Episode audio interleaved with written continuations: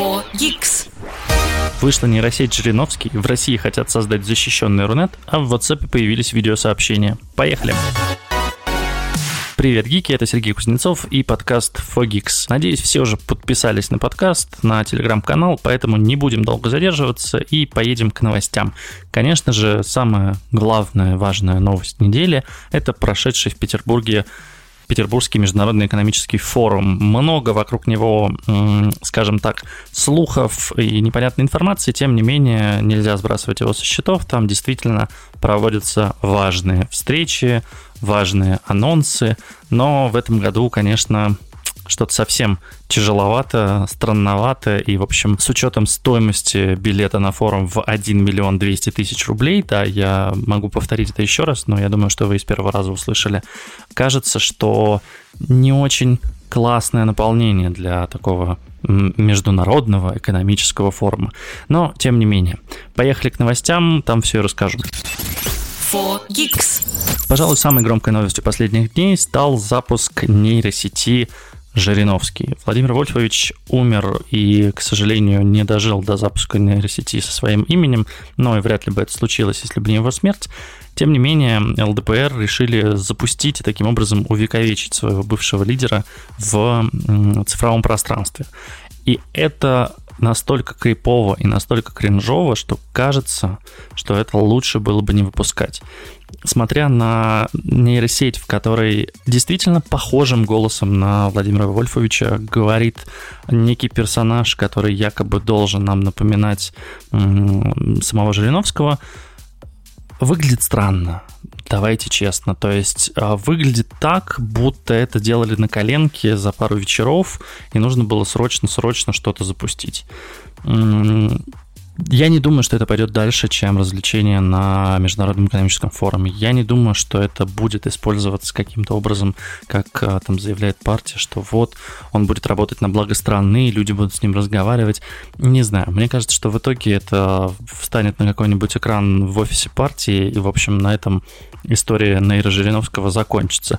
Мне грустно видеть вообще такие вещи, когда любых людей мы не будем оценивать а, и давать вообще какую-либо оценку их действиям при жизни, но мне странно, когда людей оцифровывают и вот в таком виде кажется, даже без согласия родственников, ну, не знаю, здесь было оно или нет, не могу судить, к сожалению, кажется, даже, даже если с согласия родственников, но это странно, как минимум, да. Я помню, что оцифровали как-то Кэрри Фишер в одном из фильмов «Звездных войн» после ее смерти, но там ну, нужно было как бы доснять, она снялась в части, и нужно было доделать, и, в общем, после этого, ну, теперь ее образ не эксплуатируют. То же самое со Стэном Ли, то есть э, никто не бежит оцифровывать Стэна Ли, и хотя это можно сделать, понятно, что даже, скорее всего, у Marvel есть его цифровой отпечаток, цифровая копия, и можно его вставлять в любые мультики, фильмы и так далее, но никто не хочет этого делать, никто не делает этого, потому что, ну, это странно, это крипово, ты знаешь, что человек умер, зачем вот таким образом э, играть на там, какой-то ностальгии, тем более, когда ты пытаешься оживить его, внедрить в него нейросеть, заставить говорить таким же голосом, не знаю, а, посмотрите, зайдите в канал Fogix, там будет ссылка на статью с видео. Мне не нравится, честно, и мне кажется, что, ну, уж точно не место на экономическом форуме показывать такую поделку. Fogix. Нас слушает Илон Маск. Но это не точно. А вот другая новость, которую обсуждали тоже в рамках, скажем так, Международного экономического форума, это развитие проекта защищенного сегмента интернета, который журналисты прозвали Рунет 2.0 или, что гораздо корректнее, интернет по паспорту. Андрей Свинцов, зампред комитета Госдумы по информационной политике, технологиям и связи, поделился подробностями проекта. В общем, к концу 2023 года правительство собирается запустить Рунет, э, такой, но не Рунет, пока нет, нет, нет никакого названия. То есть это сегмент интернета, э, в который можно будет попасть только по э, своему паспорту или по какому-то другому персональному идентификатору. Там будут доступны только безопасные и проверенные сервисы, владельцы которых исполняют все требования текущего законодательства. В целом есть, конечно, два глобальных вопроса к данной инициативе. Первое. Кому это нужно? Ну, то есть зачем мне вот сейчас при наличии относительно работающего мирового, мировой сети, зачем мне э, идти и подключаться к некому Рунету, где я должен еще отдать свои данные паспорта, ну окей, наверное, это будет там через госуслуги, авторизации и так далее, идти туда. Если только с целью того, чтобы обезопасить себя и чтобы мои данные никуда не сливались, но опять-таки, а где гарантии, а, что там ничего не будет взломано и прочее, прочее. А если с целью ограничить себя от другого, точнее, от внешнего интернета, то кажется, что с этим справляются, в общем-то, и DNS-фильтры для детей, потому что, ну, взрослым это вроде как не нужно. Второй вопрос, вытекающий из первого. А будет ли работать после запуска этого а, защищенного интернета весь остальной интернет в России? И вот он, конечно, гораздо более важный. Пока непонятно. Пока речь идет о том, что вот будет у нас незащищенный сегмент, и он остается, и это текущий интернет, который мы знаем, и будет защищенный сегмент интернета, в который можно будет зайти по паспорту, и там, значит, все будет чистое, белое, красивое и отличное. А, главной целью, да, все заявляют, что это обеспечение безопасности, сохранности персональных данных, защита от спама, от мошенничества, от сайтов, которые являются фишингами, фишинговыми и прочего-прочего. Не знаю, надо подождать и посмотреть. Э, боюсь я, что эта инициатива в будущем еще нам очень сильно аукнется, и что выходить во внешний интернет мы будем ну, если, эм, если и легально, то, наверное, через какие-то государственные VPN по запросу, возможно, даже платно. 4Geeks. Хорошая новость для любителей техники Apple. Помимо того, что на прошлой неделе прошел WWDC, много новинок показали, и Vision Pro прекрасный, замечательный. Есть целый выпуск про анонс WWDC в подкасте 4Geeks. Зайдите в приложение, где вы слушаете подкасты, и просто предыдущий выпуск включите, и узнаете все, что показала Apple на прошлой неделе. Но возвращаемся к сегодняшнему дню. Фишка вот в чем. А, почему новость хорошая? Как вы знаете, в большинстве флагманских смартфонов используются материалы, которые добавляют ощущение премиальности. Это металлические, стеклянные и прочие штуки. Но проблема в том, что они очень восприимчивы к царапинам и вмятинам. И условно, конечно, э, смартфон э, пластиковый э, гораздо менее хрупкий, чем последние и предпоследние айфоны. И здесь э, фишка, с одной стороны, ну, то есть, с одной стороны, нужно не потерять вот эту премиальность, а с другой стороны, конечно, пользователям надоедает использовать чехлы, потому что если вы не используете чехол, вы, не дай бог, разобьете заднее э, стекло на, или переднее стекло на своем смартфоне, то заменить его будет довольно дорого, плюс вы на какое-то время остаетесь без телефона. В общем, это сложно, дорого, долго и неудобно. Но кажется, что это может измениться, потому что Apple получила патент под названием пространственные композиты, если я правильно перевожу это с английского. И этот патент описывает новый процесс встраивания материалов, таких как керамика и металл, в корпус смартфона. Благодаря чему можно сделать корпус устройства более устойчивым к царапинам и выдержать большое количество повреждений. Если посмотреть на картинку, то это выглядит как будто вся задняя часть телефона становится в такую мелкую сеточку из точек. Ну и, видимо, эти точки это как раз-таки вот эти композиты в виде керамики и металла. И, соответственно, они предотвращают видимо, при падении удар приходится на них, а не на сам э, корпус телефона. И, видимо, царапины тоже, там, камни и прочее, прочее не может дотянуться до самой поверхности, значит, царапая вот эти вот внешние штуки. Пока что в патенте описывается, что процесс предназначен для мобильных устройств, таких как смартфоны, часы, планшеты, ноутбуки. Но посмотрим, что, может быть, э, Apple придумает где-то еще это использовать. Но вообще, честно говоря, ноутбуков уже достаточно, потому что очень боюсь, конечно, поцарапать MacBook или каким-то образом сделать на него вмятину. Была у меня вмятина на первом MacBook, неприятно было. Посмотрим, как оно будет. Э, в любом случае, пока что это только патент, поэтому ждать даже там, не знаю, в 16-м айфоне это не стоит. Обычно от патента до запуска, если он вообще состоится, у Apple проходит где-то 2, 3, иногда 4 года. Поэтому тут надо подождать и посмотреть. Но, опять-таки, мы помним много патентов Apple, которые, к сожалению, вообще никаким образом не реализовались и не были внедрены в э, текущее устройство. Увы, так тоже бывает. For Geeks. Это фича, а не баг. OpenAI продолжает совершенствовать свои чат GPT и модельки GPT 3.5 и GPT-4, и в этот раз они сделали вот что. Обновили GPT 3.5 Turbo, добавили, расширили, точнее, немножко лимит. Если раньше лимит был 4000 токенов, с токенами вообще интересная штука. Давайте так.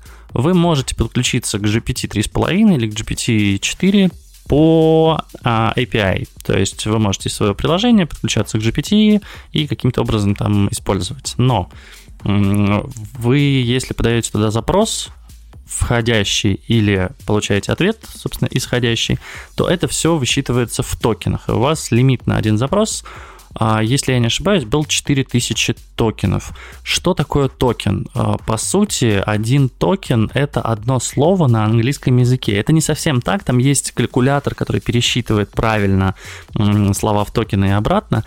А, это зависит от того, какие символы там. Ну, в общем, моделька так работает, поэтому вот в токенах там все считают.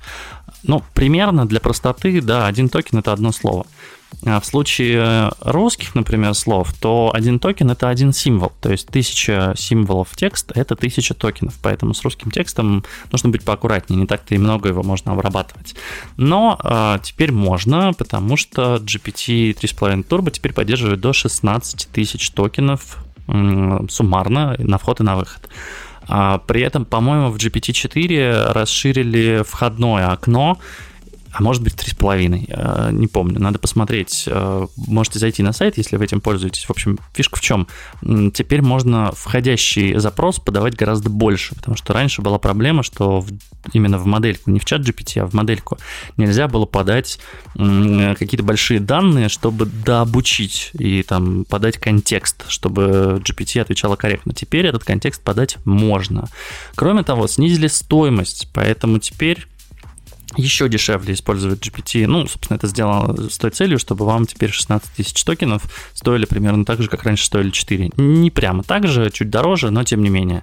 Поэтому, если вы еще не используете API GPT 3.5 и GPT 4, смело пробуйте. К тому же там есть всякие другие модельки, и с помощью DaVinci можно картинки генерировать. В общем, если разбираетесь, если вам интересно нейронные сети, мне кажется, что OpenAI это сейчас как раз та платформа, на которой нужно делать, запускать какие-то проекты, тестировать, и стоит это все действительно копейки. Вот честно, я там делаю пару pet проектов это все там меньше доллара выходит.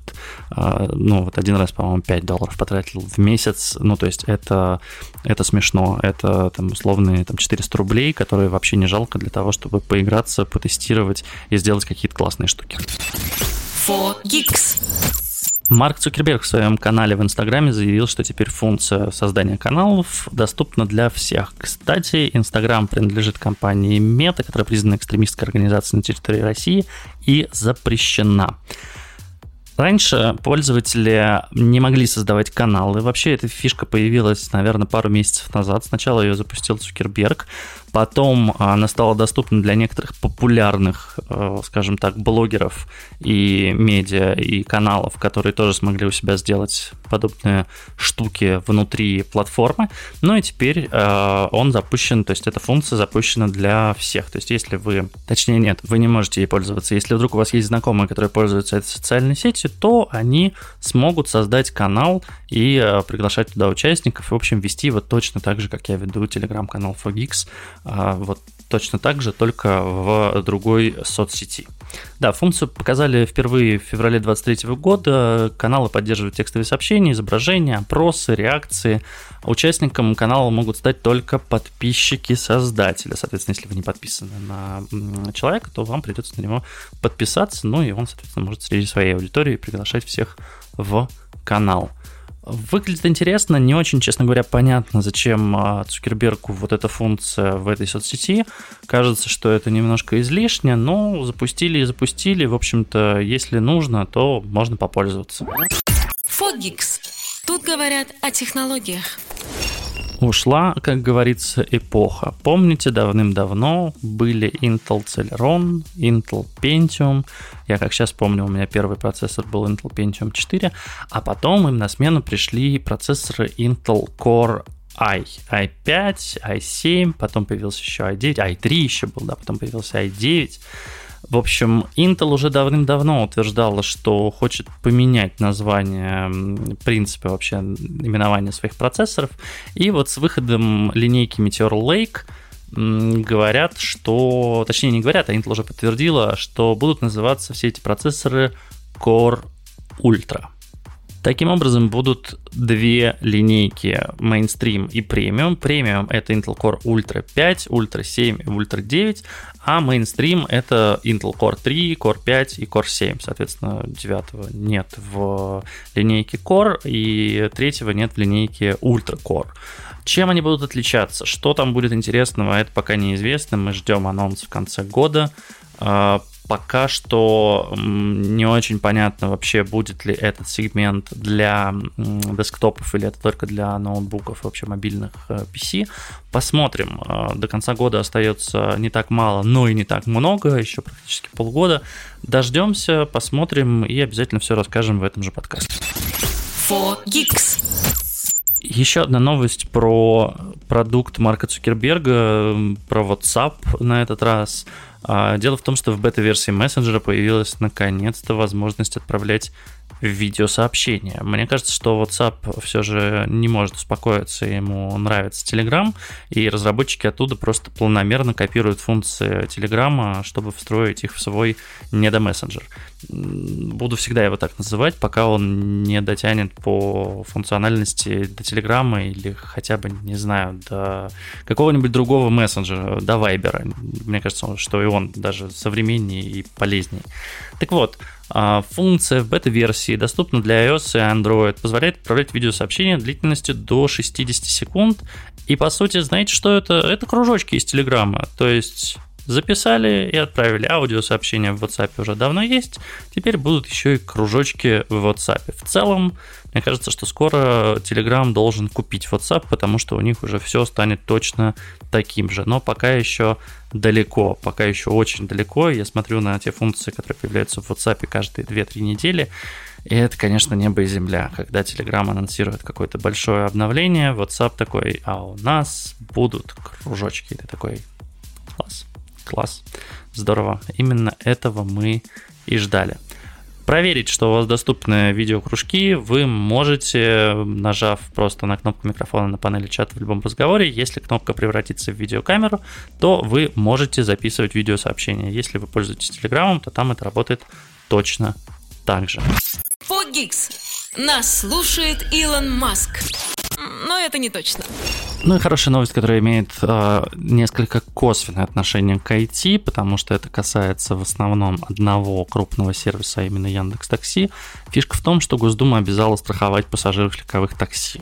Долгое время Яндекс выступал лишь как э, компания, которая обеспечивает информационные услуги. То есть, по сути, таксист, который вас вез, он никакого отношения к компании Яндекс не имел. Он использовал Яндекс лишь как платформу для поиска пассажира. И, в общем-то, если какие-то проблемы возникали, например, вы попадаете, не дай бог, в аварию, то в этом случае вы можете судиться с компанией, которая, ну, в которой трудоустроен данный человек. А данный человек, как правило, был трудоустроен в, какой, в каком-нибудь регионе, в какой-нибудь маленькой компании с уставным капиталом 10 тысяч рублей, и получить с нее вы мало чего могли. Страховые открещивались, говорили, что нет, извините, вы не были застрахованы, бла-бла-бла, Яндекс вообще не имеет к этому отношения. Сейчас же правительство приняло решение, что есть год на то, чтобы компании вышли из вот этой серой зоны, и 1 1 сентября 2024 года вступает в силу закон о страховании гражданской ответственности перевозчиков. Сейчас единственный вид пассажирского транспорта, собственно, это легковое такси, он не попадает под действие этого закона. Попадают автобусы, маршрутные такси, а вот обычное такси почему-то под закон о страховании пассажиров не попадает. То есть пассажиры защищены только ОСАГО, даже за гибель человека стоимость там а, компенсации 500 тысяч рублей.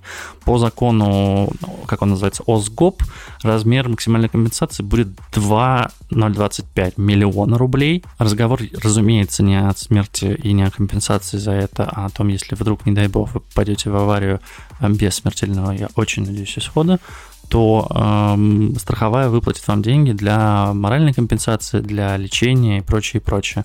На данный момент это, к сожалению, не работает, и все, кто ездит на такси, ну, по большому счету, э, рискуют и, в общем-то, если вдруг, не дай бог, что-то случается, к сожалению, вытрясти вот эту компенсацию даже в минимальном размере не всегда удается. В любом случае, стоимость страхования в год будет составлять около 2500 рублей. Вероятно, это повлияет на стоимость такси, но поверьте, лучше немножко переплатить за такси, но знать, что если вдруг что-то произойдет, то ты от этого застрахован. На мой взгляд, отличная инициатива, здорово, что она вводится. Ну и, конечно, понятно, что в основном она нацелена на пассажиров Яндекса. 4Geeks. А это был подкаст 4Geeks, и я Сергей Кузнецов. Еще больше новостей в телеграм-канале 4Geeks, ВКонтакте, в в WhatsApp нас нет, кстати. Да, в Телеграм-канал. Заходите в Телеграм-канал, там ежедневно есть э, подборка новостей, кратенько по делу, с небольшой аналитикой иногда. В общем, вы будете в курсе о каждом дне в мире технологий. Пока-пока. 4Geeks. Включай через неделю.